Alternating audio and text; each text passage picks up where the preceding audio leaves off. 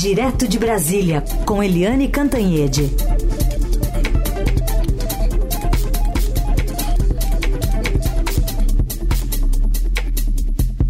Muito bem. Eliane, bom dia.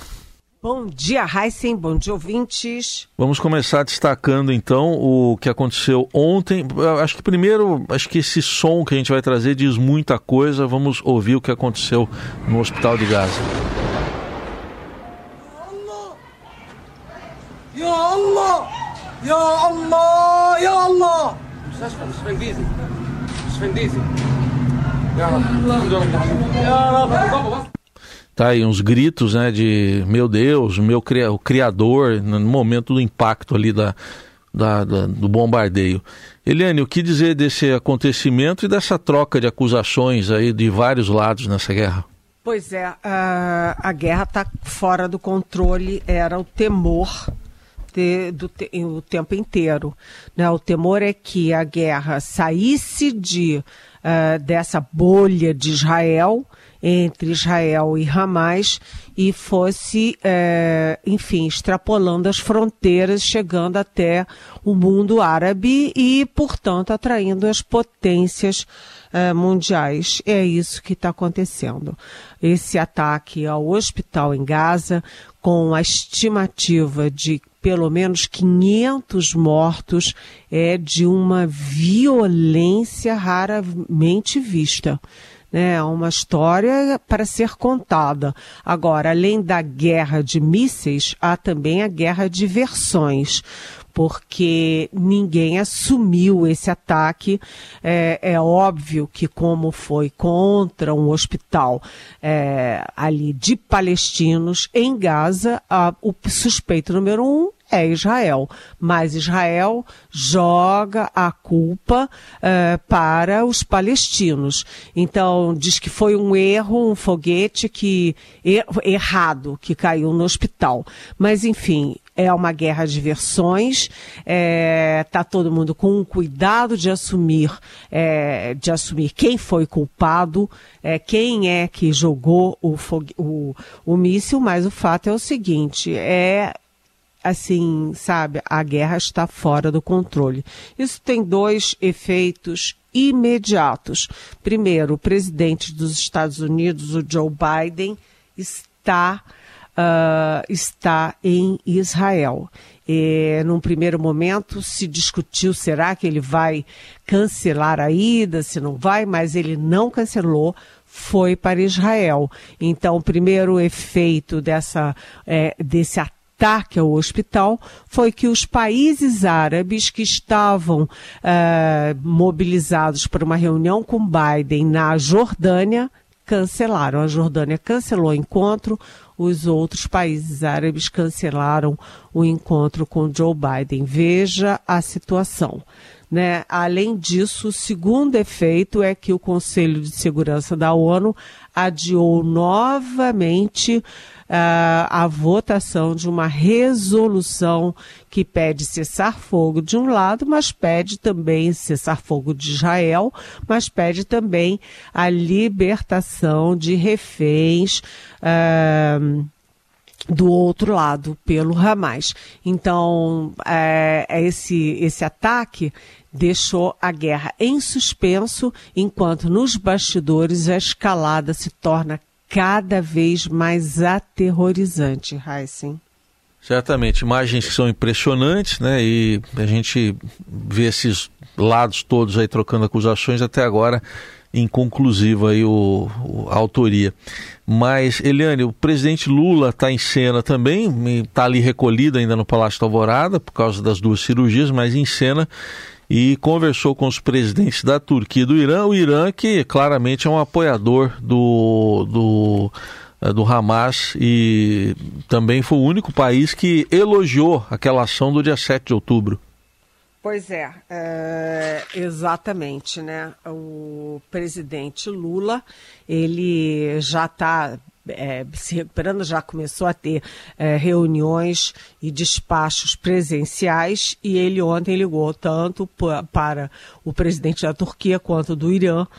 É, por quê? Porque além da questão de Gaza em geral, da guerra, da geopolítica, da ONU, né, o presidente Lula está muito preocupado com o resgate de brasileiros na faixa de Gaza.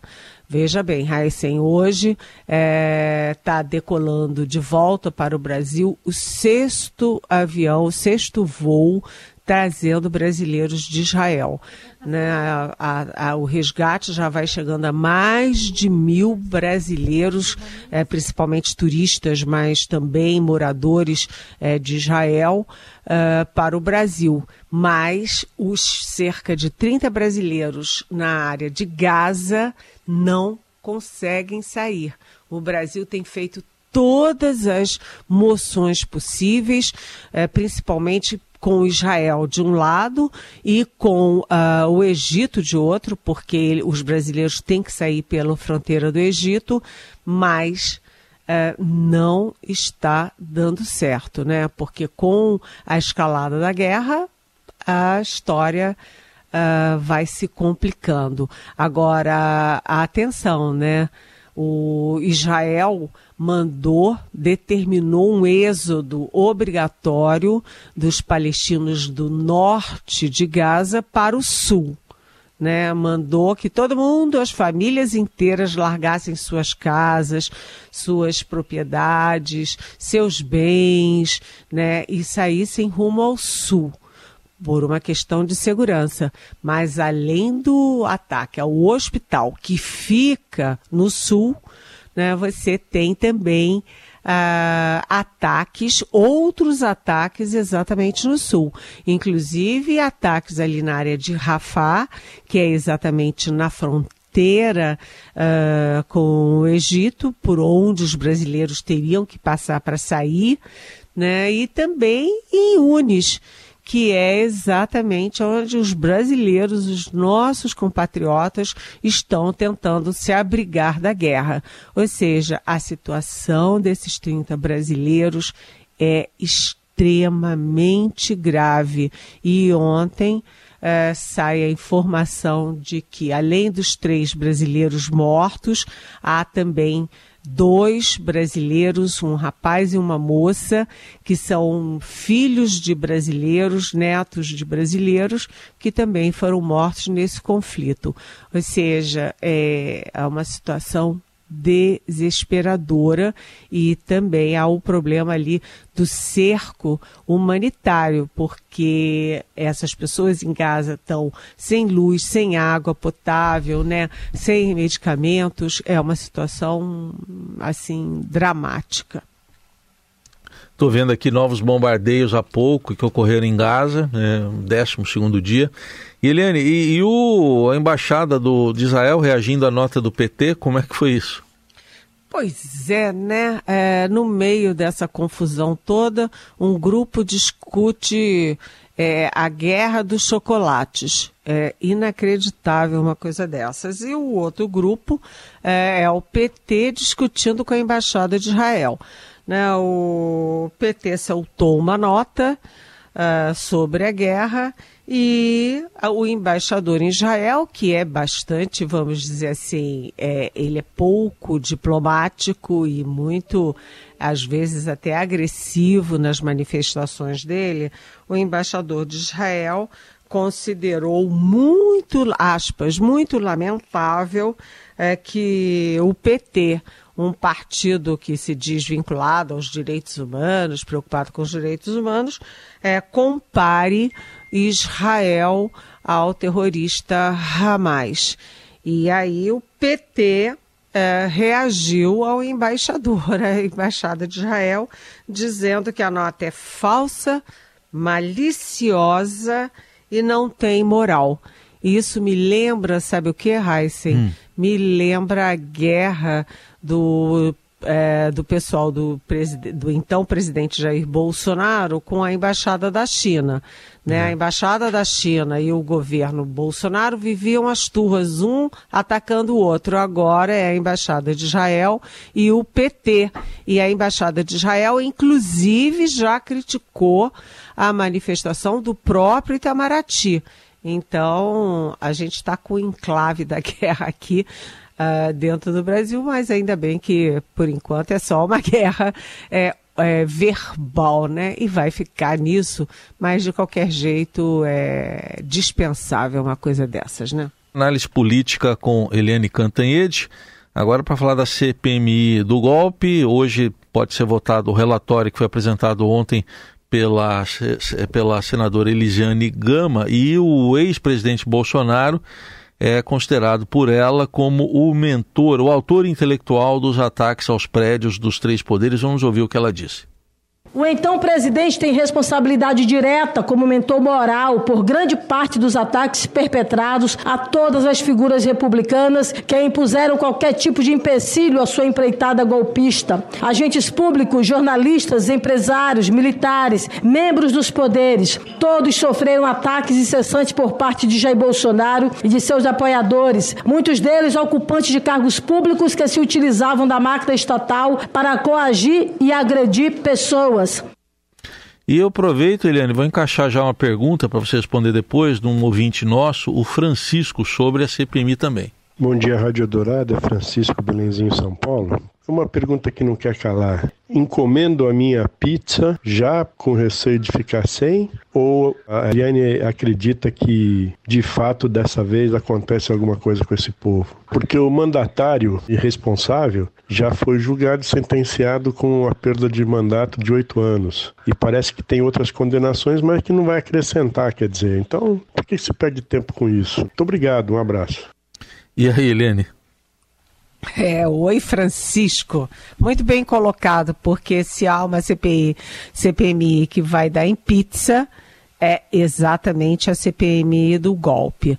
É, a gente viu que, inclusive, né, por uma circunstância é, que foge ao controle do Brasil, com essa guerra no Israel, é, ninguém deu muita bola para esse relatório. Agora si, a CPMI da pandemia, que foi muito mais estridente, muito mais efetiva, que trouxe muita coisa nova, muitas provas, se a PGR não fez nada, se a Câmara não fez nada, se ninguém fez nada, né? Imagina essa agora que ninguém estava dando muita bola. É, foi apenas uma guerra política entre oposição e governo. Francisco, agora tem outra coisa, né? É, eles recolheram muito material muito material. É, isso foi útil para divulgação na mídia, porque houve muito vazamento da CPMI e fica importante também para as investigações. O fato é que, como as investigações estão muito avançadas é, na Polícia Federal, no Ministério Público e no Supremo Tribunal Federal, a CPMI acabou ficando assim, vamos dizer assim, chovendo no molhado. Mas o relatório é, da senadora Elisiane Gama é, foi um relatório duríssimo que simplesmente indicia Bolsonaro por associação criminosa, violência política, abolição violenta do Estado de Direito e golpe de Estado. E também não poupa ninguém que estava ao redor do Bolsonaro, inclusive generais do Exército Brasileiro, aposentados. O Walter Braga Neto, que foi ministro da Defesa, enfim, é, foi chefe da Casa Civil e, e depois acabou sendo vice na chapa do Bolsonaro é, em 2022. O general Augusto Heleno, que era do chefe do, do Gabinete de Segurança Institucional, o general Luiz Eduardo Ramos, que teve vários, é, vários cargos no governo Bolsonaro, inclusive chefe é, da Secretaria-Geral da Presidência, chefe da Casa Civil o também general Paulo Sérgio Nogueira, que tinha uma carreira tão bonita, que foi tão bem na pandemia e que foi tragado pelo bolsonarismo e que, ao virar ministro da Defesa, ele fez todo o jogo sujo do Bolsonaro, que outros uh, generais se recusaram a fazer. E aí eu cito general Fernando Azevedo e Silva, demitido pelo Bolsonaro, exatamente do Ministério da Defesa. E aí tem aquele almirante, o almirante Almir Garnier, que era comandante da Marinha e que, segundo depoimentos, relatos, né, ele sim, foi o único comandante militar que aceitou numa reunião com Bolsonaro participar ativamente de um golpe de Estado. Aí tem o Mauro Cid, que é o ex-ajudante de ordens do Bolsonaro, tenente-coronel da ativa do Exército, né? Que isso não precisa nem falar, porque ele é envolvido em tudo: joia, é, urna eletrônica, vacina falsa, enfim. E tem o Anderson Torres, que foi ministro da Justiça, é, também preso como Mauro Cid muito tempo a Marília Alencar, que é, enfim, a, a, a chefe da inteligência do Ministério da Justiça na época do Anderson Torres, e que foi quem fez o rastreamento ali dos votos do Lula no primeiro turno e que serviram, né, esses, esse rastreamento serviu para a ação da PRF, tentando evitar que os eleitores do Lula votassem. É, aí tem o Silvio Neis Vasques, ex-diretor-geral da Polícia Rodoviária Federal, e tem até a deputada Carla Zambelli, que foi quem levou aquele hacker, acho que todo mundo se lembra, o hacker Walter Delgatti a Bolsonaro, ao, ao Ministério da Defesa e tal, para inventar mentiras, fake news contra as urnas eletrônicas. Então, os nomes estão dados. Mas, Francisco, o resultado prático disso tudo, eu acho que é um resultado mais político e moral e histórico do que é, judicial e policial. Obrigado ao Francisco. Pode fazer como ele, mandar sua pergunta para Eliane pelo WhatsApp 994811777. Bom, Eliane, outro caso para a gente encerrar é um furto, um sumiço de 21 metralhadoras lá de um batalhão do Exército em Barueri, aqui na Grande São Paulo. Agora, a informação mais nova é de que daqueles 480 militares que estavam retidos, 320 foram liberados, tem 160 ainda no quartel desde terça-feira da semana passada. Pois é, é, hoje tem uma coluna muito boa no Estadão da Mônica Gugliano, Uh, e ela tem boas fontes no Exército, boas fontes militares, e uh, é assustador, porque, Raíssa, vamos ver o seguinte, é, como ela até frisa na, na coluna e a gente sabe, é, de vez em quando somem armas do Exército Brasileiro. Some um revólver dali, some um, um fuzil dali, daqui e tal. Mas espera aí, 21 metralhadoras. E aí ela dá os detalhes. Essas metralhadoras, que eu não sabia, cada uma pesa 38 quilos. Se você puser é, junto o tripé, né, para poder acionar a metralhadora, esse tripé tem 20 quilos, ou seja, 58 quilos cada uma das 21 metralhadoras. E cada uma tem 1,75m de comprimento. Ou seja, Heisen, ninguém, nenhum ladrão põe uma metralhadora dessas debaixo do braço e sai andando pela porta do quartel, uhum. né? Muito menos sai com 20 21 metralhadoras que tem alcance até pode derrubar helicóptero, sabe? Então, isso aí tem que ver. É, é uma quadrilha dentro do quartel? Sabe? Como é que uma pessoa sozinha conseguiu tirar tudo isso lá de dentro? Então, como você disse, dos 480, é, 320 já foram liberados e os outros estão aquartelados, ou seja, tem que prestar explicações como é que acontece uma coisa dessas, porque essas armas, obviamente, vão para o crime organizado e podem destruir helicópteros uh, do Estado brasileiro. É muito grave essa história. Muito bem, vamos ficar de olho. Helene Cantanhede volta amanhã aqui ao Jornal Dourado. Obrigado, até amanhã. Até amanhã. Beijão.